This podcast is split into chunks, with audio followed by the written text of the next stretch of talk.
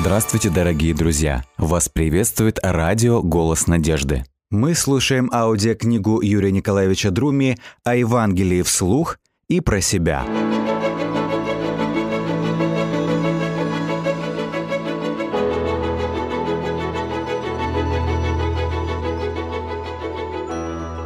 Вера и тело.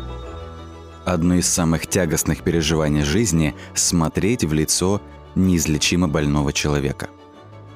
Тягостно от того, что ты ничего не можешь сделать.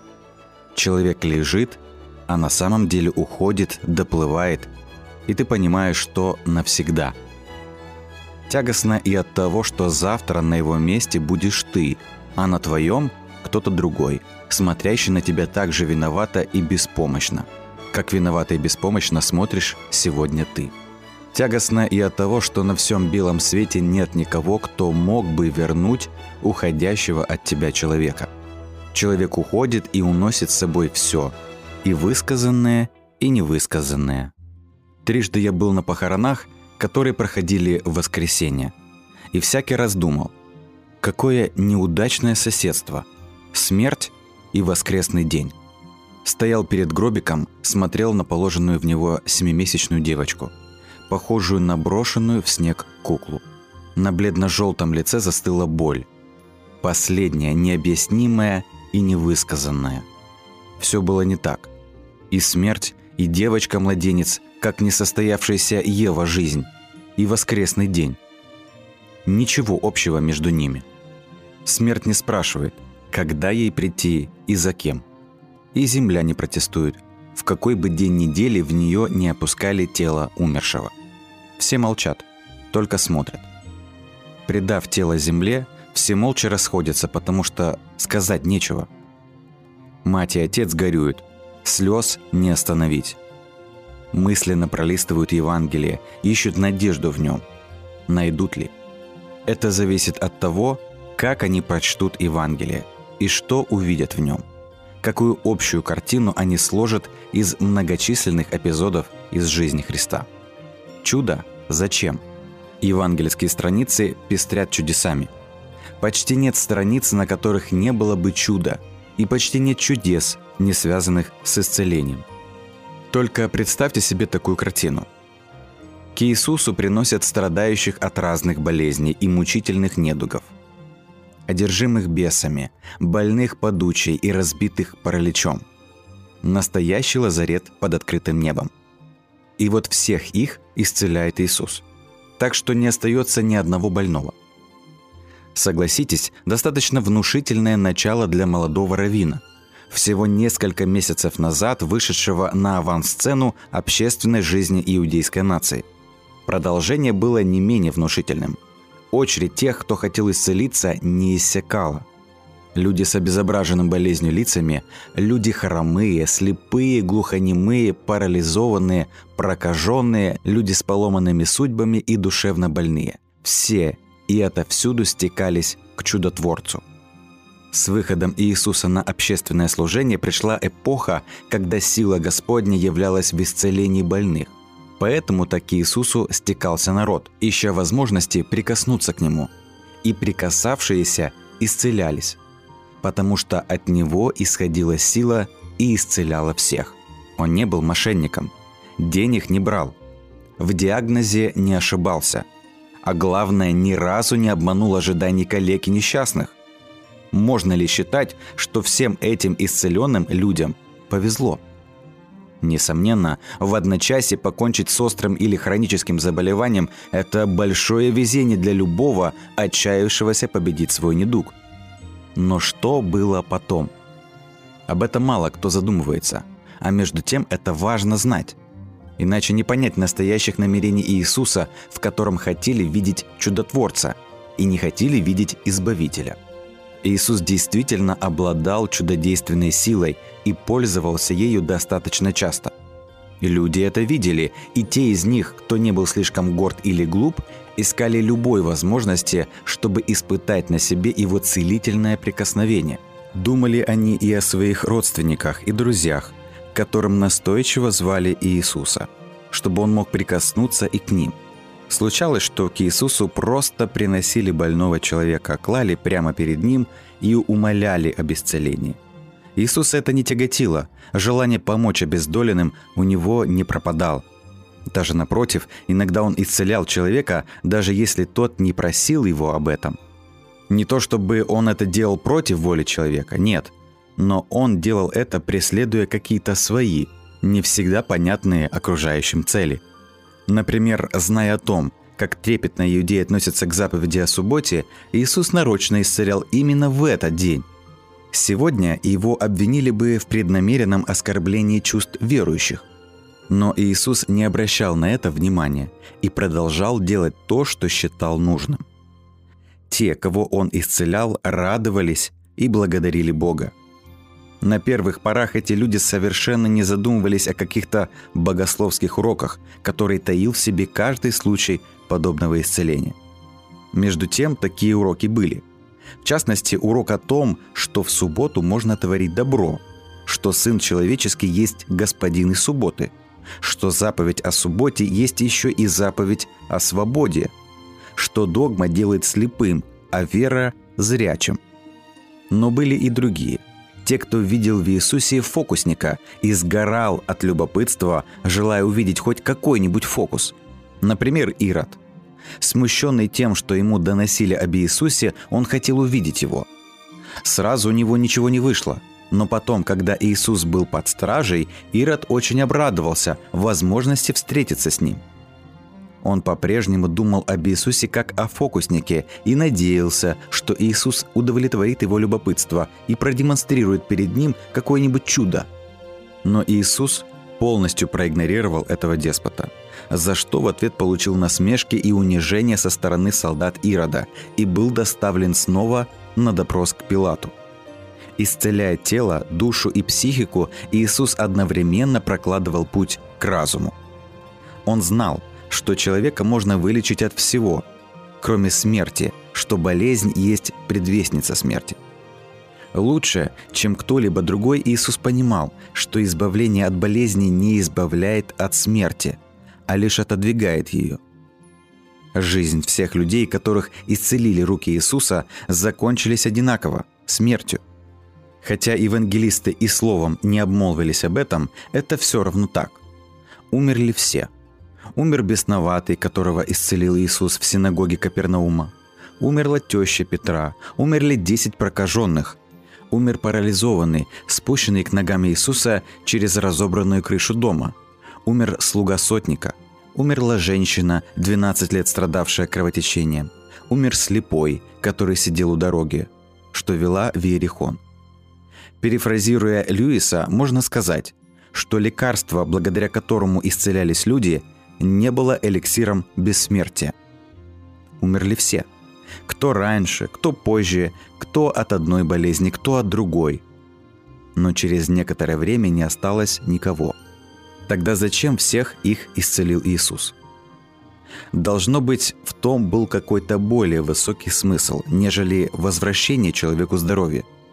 В чем же этот смысл мог заключаться? Это ставит еще более существенный вопрос – Зачем вообще приходил Иисус? Пришел, чтобы. Здесь следует рассмотреть программное заявление Иисуса. Отрывок из Луки 4 главы с 16 по 21 стих. В нем Иисус очертил основные задачи своей миссии – как предвыборная программа становится планом действий для избранного президента, так и программное заявление, с которым выступил Иисус в синагоге Назарета, стало его планом действий на предстоящие годы его служения людям. «И пришел Иисус в город, где он рос, в Назарет, и в субботний день по своему обыкновению пошел в синагогу. Там он встал, чтобы вслух читать из Писания. Ему подали книгу пророка Исаии – Развернув свиток, он нашел место, где было написано «Дух Господа на мне.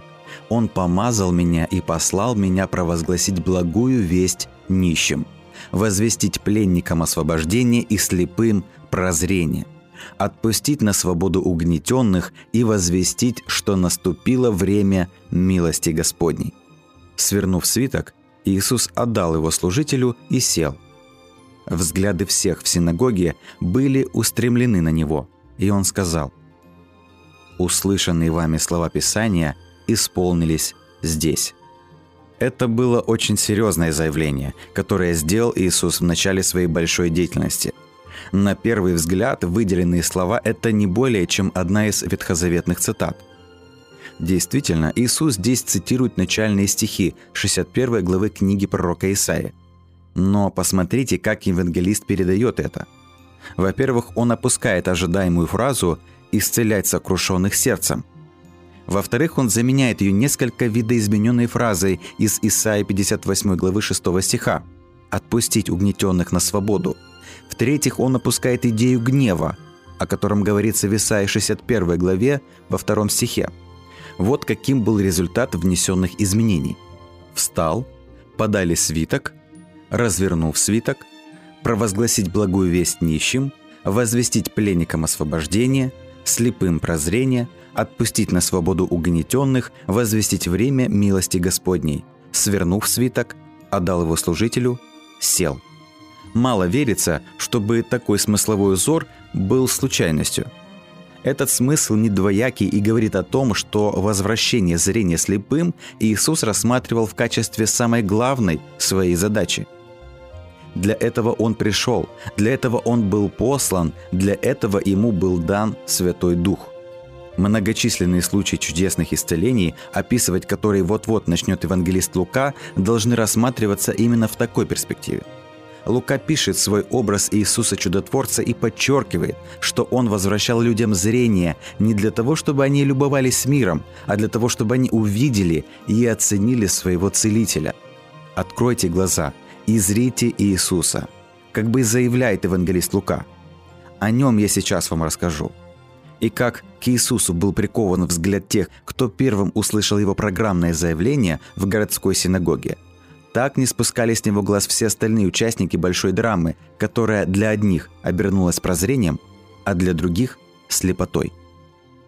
Иоанн Предтеча, готовя путь Иисусу, провозгласил и такое обещание Божье. «И узрит всякая плоть спасения Божия». Теперь же он был узником совести, которого ожидала кровавая развязка. Едва не сломленный таким поворотом в своей пророческой судьбе, Иоанн усомнился в Иисусе. Для получения удостоверения о том, кем был на самом деле Иисус, Иоанн послал к нему нескольких своих учеников, чтобы те спросили, «Ты ли тот, к которому должно прийти, или другого ожидать нам?» Начинался ответ Иисуса так. «Пойдите, скажите Иоанну, что вы видели и слышали. Слепые прозревают. Слепые прозревают. Эти слова возвестили начало новой эры, эры духовного прозрения. Духовной тьме и слепоте пришел конец. Божественный свет пробил многовековую тьму и вырвал из нее души тех, кто сидел во тьме и тени смертной. Это был свет к просвещению язычников, свет к спасению всех. Исполнялось пророчество гласящее «В тот день прозрят из тьмы и мрака глаза слепых. Иоанн Креститель был провозвестником света, за что и поплатился сначала свободой, а потом и жизнью. Едва ли не самым первым среди всех прозревших был старец Симеон. Глядя на восьмидневного младенца Иисуса, он сказал «Видели очи мои спасение Твое». Став свидетелями исцеления парализованного, люди с трепетом говорили – Чудные дела видели мы ныне. Среди прозревших были и 12 апостолов, которые откликнулись на призыв Иисуса и последовали за ним. Прозрел и римский сотник, который уверовал в Иисуса так, как в него не уверовал ни один из иудеев. Открылись глаза и у женщин, которых исцелил Иисус и которые тоже решили пойти за ним. Прозрел и сборщик налогов по имени Закхей, он так хотел увидеть Иисуса, что для этого даже залез на дерево. В результате не только он, но и все его домашние увидели Иисуса и вкусили радость спасения в нем. Не в силах сдержать эмоций от увиденных ими чудес, люди даже стелили свои одежды перед въезжавшим в Иерусалим Иисусом. Самое большое зрелище разыгралось у креста, на котором был распят Иисус – еще один римский сотник, видя то, как умирает Иисус, прославил Бога и признал в Иисусе праведника. Через два дня воскресения своим явлением Иисус открыл глаза всем ученикам. «Посмотрите на руки мои и на ноги мои», — сказал Он им. «Это я сам. Осяжите меня и рассмотрите, ибо дух плоти и костей не имеет, как видите у меня».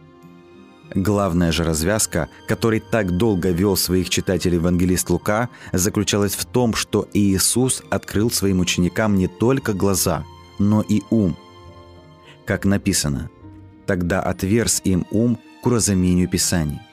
Вот как, собственно, Иисус выполнил свою миссию дарования слепым прозрения. Он открыл им ум.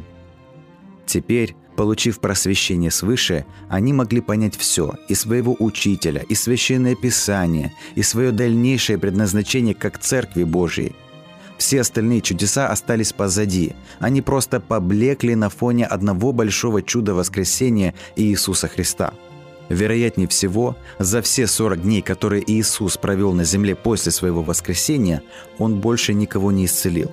Об этом не написано ни строчки. Почему не исцелил? Разве в Иудее, Галилее и Самарии больше не осталось больных и обездоленных? Маловероятно. Но в исцелениях каких было немало в служении Иисуса в течение трех с лишним лет, необходимость уже отпала.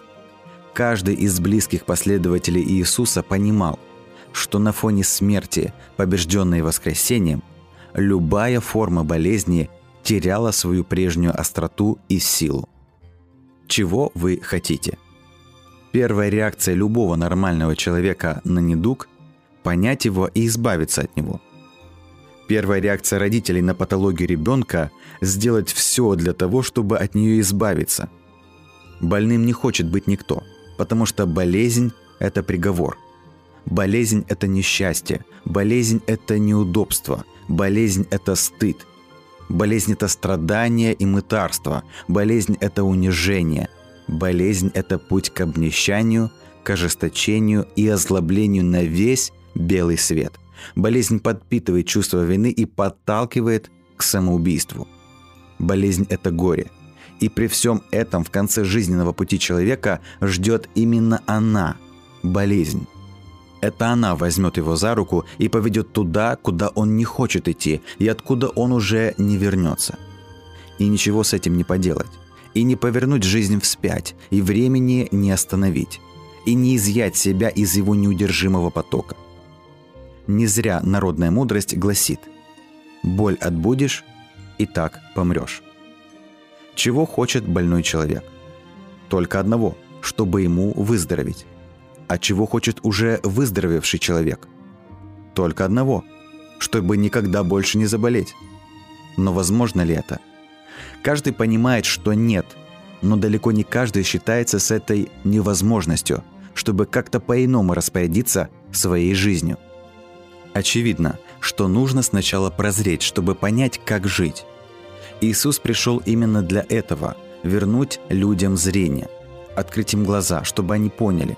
Главное не тело, а вера. Он пришел для того, чтобы открыть им ум, потому что только отверстый ум в силах понять. Не вера для исцеления, а исцеление для веры. Не для того исцелял Иисус людей, чтобы продлить им жизнь на 2-3 десятка лет. Нет. Он исцелял их для того, чтобы они прозрели, то есть уверовали в Него как Избавителя от греха и Спасителя от смерти. Все случаи исцелений играли вспомогательную роль в Его спасительной миссии. Главное было не в исцелении тела, а в спасении души – очень ясно евангелист показал это в рассказе об исцелении десяти прокаженных. Как вы помните, по дороге в Иерусалим, где-то между Самарией и Галилеей, Иисусу повстречались десять прокаженных. Все десять громким голосом взывали к Нему. «Иисус, наставник, помилуй нас!» Надо полагать, они делали это с верою.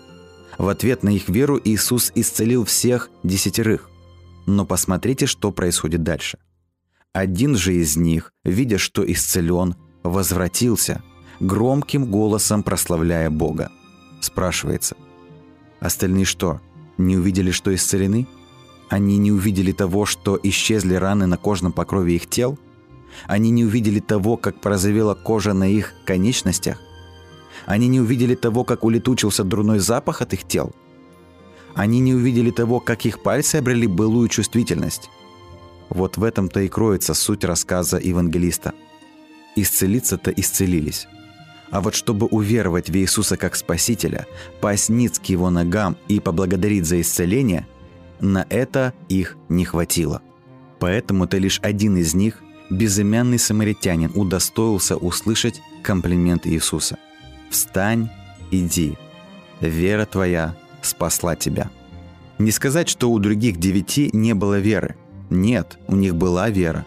Но их вера была достаточной для исцеления – но недостаточной для спасения. Уверовали все десять, а прозрел и спасся только один. Один же из них, видя, что исцелен, возвратился.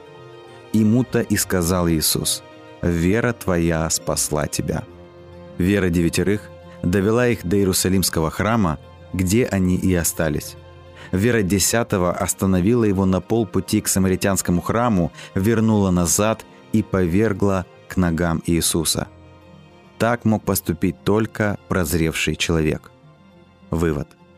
Главное, для чего пришел Иисус, это спасти от смерти. Смерти неотвратимой и вечной. И Евангелие знает только один способ, с помощью которого обретается такое спасение – вера.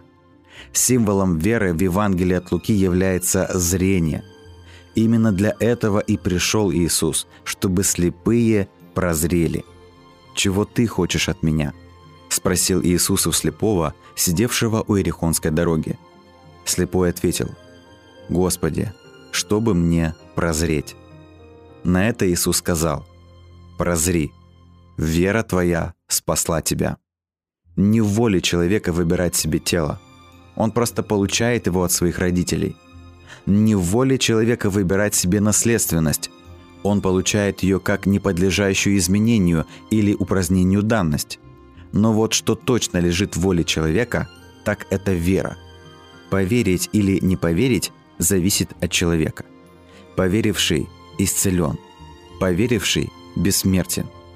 Самое большое здоровье, которым может обладать человек, это его вера – Признак настоящего здоровья – это зрячие глаза, это отверстый ум. Перед прозревшими отступает смерть, потому что они взирают на бессмертного. Верую, как по мосту человек переходит через пропасть смерти и оказывается в присутствии Иисуса, который победил смерть. Иметь такое зрение есть высшее блаженство, которого может удостоиться смертный. Именно на такое блаженство указал ученикам Иисус, говоря – блаженны очи, видящие то, что вы видите. Ибо сказываю вам, что многие пророки и цари желали видеть, что вы видите, и не видели, и слышать, что вы слышите, и не слышали. Евангелист подчеркивает, что Иисус сказал эти слова ученикам особо. Ни в чем другом, а в этом они должны были видеть самую большую для себя привилегию – привилегию верить привилегию жить вечно.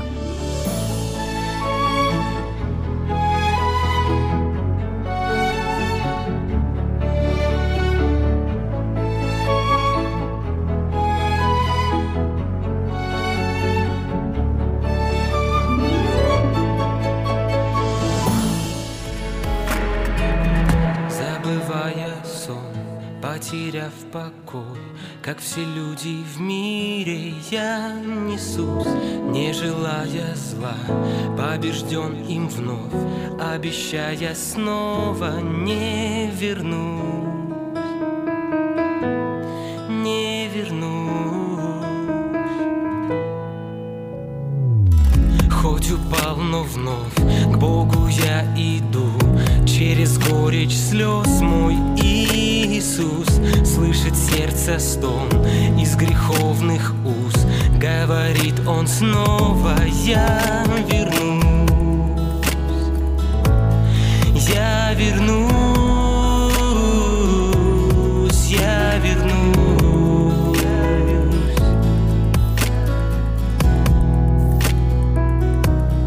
Я вернусь, и тебя я с собой заберу. Я вернусь и все слезы отру.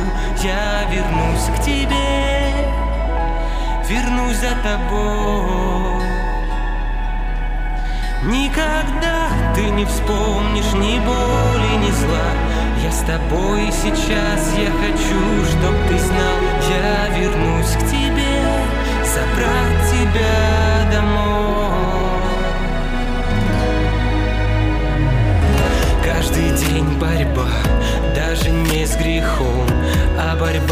внутри и самим собой. Боже, я б не смог так прожить и дня Если б мне сказал ты, я с тобой. Я вернусь,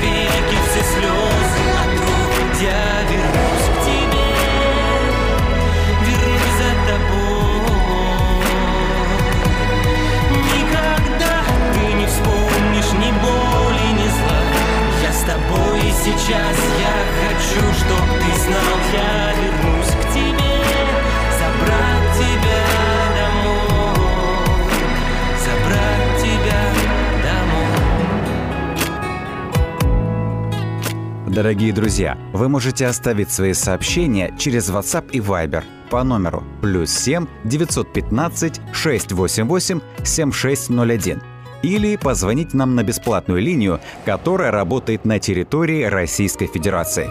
Номер 8 800 100 ровно 1844.